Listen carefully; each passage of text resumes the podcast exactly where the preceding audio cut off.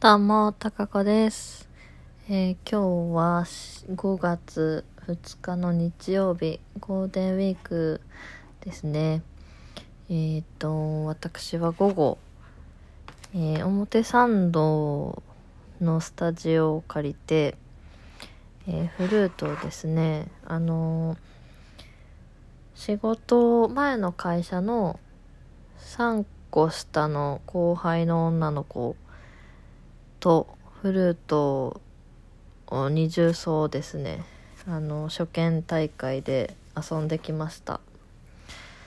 超楽しかったっていうかあっという間ですね。3時間撮ったんですけど全然あっという間で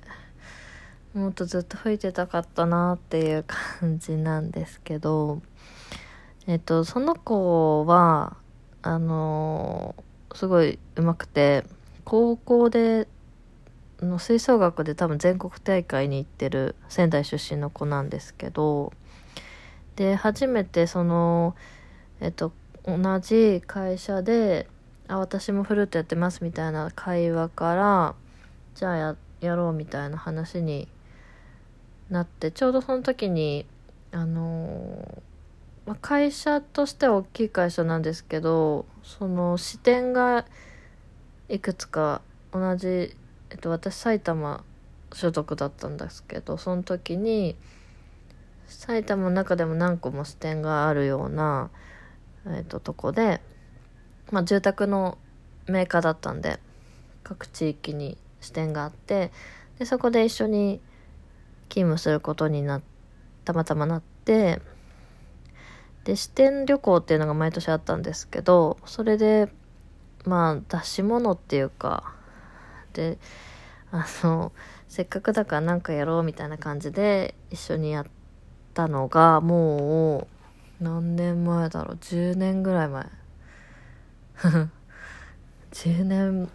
弱前か。あ10年ってことはもうちょもうちょっと最近ですね、まあ、かなり前で。でその時はその私もだから習ってなかった時期であの、まあ、ちゃんと全然吹けてなかった時期だったんですよねフルート自体が。でまあでも合わせるの大好きだしっていうのでやって多分34曲ぐらいやってまあ楽しくやったっていうのがあってでその時からうまいなと思ってたんですけどその後一緒にやったのが3年ぐらい前のうんと毎年横浜で3月か4月にやってるブラスジャンボリーっていう吹奏楽のイベントがあってうんと何百人600人ぐらい参加してるあの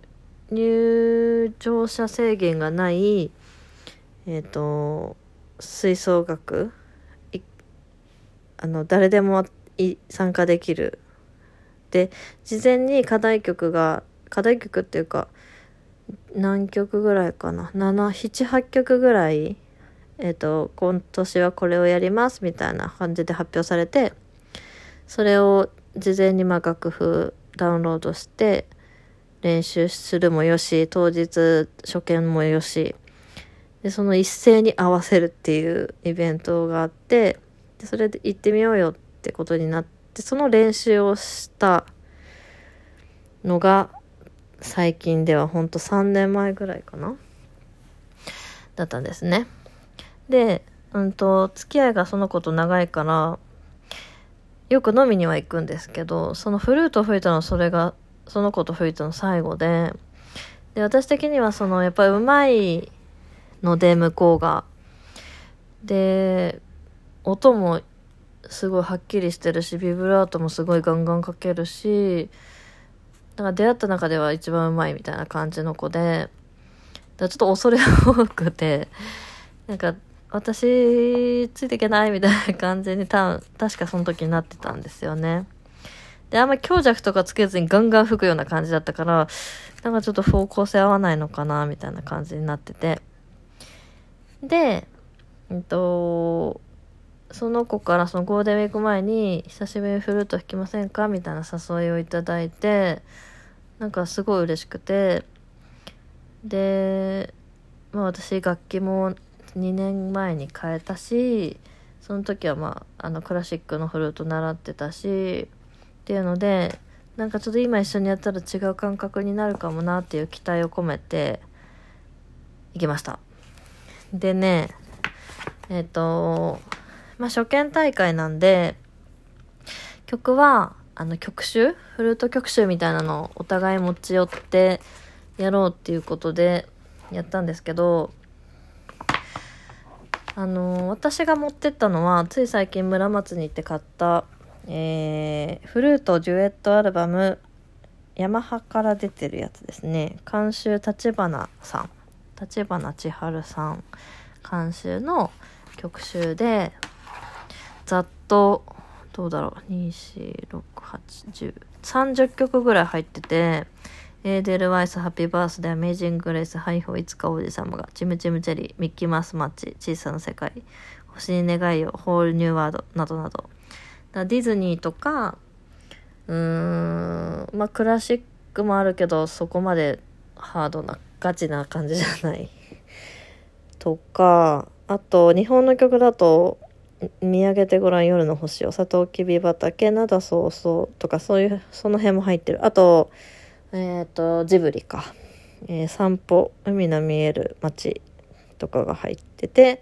最後の方は合唱曲翼をください旅立ちの日にとかが入ってる。結構これ良かったですね。これをずっと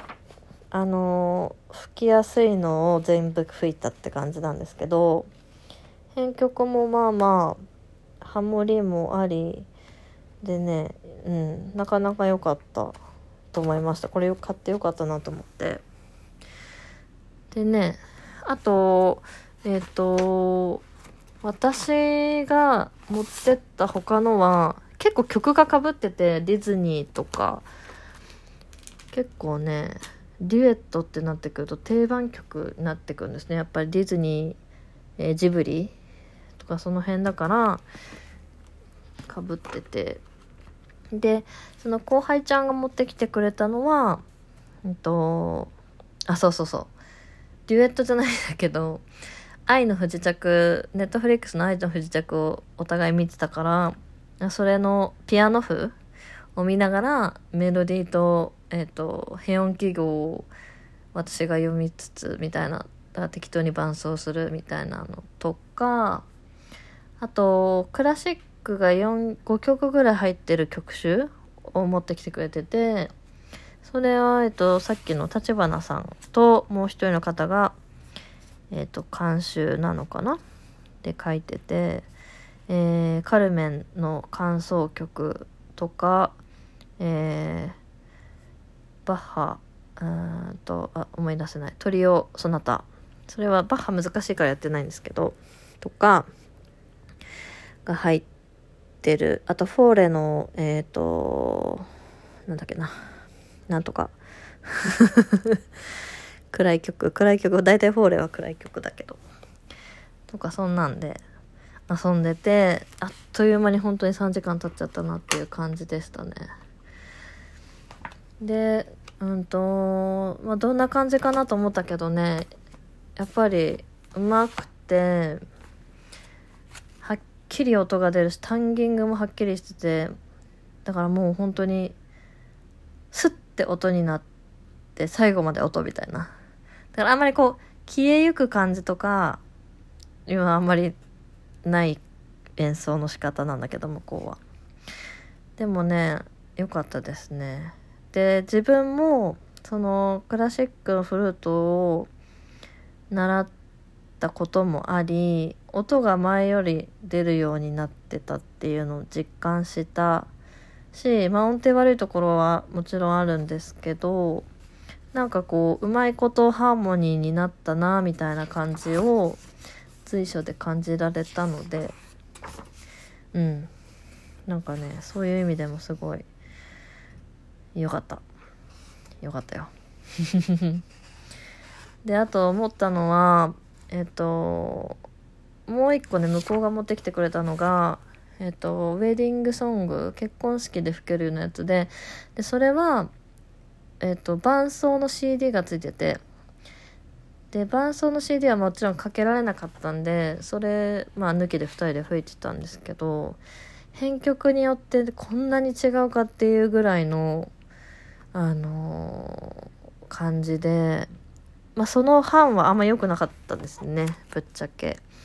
なんか3度下でハモってるんだけどその音合ってないよねっていう要は全部3度下でハモればいいわけじゃないのにハモっちゃっててなんか気持ち悪くないとかっていうのが結構あってね。本で曲集として出してるのにこれこれはありなの？っていう感じにちょっと思っちゃったのはありましたけどそう。そういう意味でこの私がうんとこの間たまたま見つけたフルートデュエットアルバムはすごいいいと思うな。っていう感じで楽しく楽しく過ごせました。でねちょっとやっぱり自粛中だから公共施設やってないのであの値段はすんごい高かったけどね。1時間何千円？4,000円とか。まあでも広いし、まあ、ピアノ今日は使わなかったんですけどピアノもあったし。っていう、まあ、アクセスも良くて表参道の駅から歩いて2分ぐらいだし。っていうのでねあの非常に充実した一日になったと思います。またね自分の方はジャズの勉強をしないとなと思思いつつ全然うん遊びって感じでしたね。今日練習じゃなくて遊べたなって感じで。よかったです。じゃあまたね。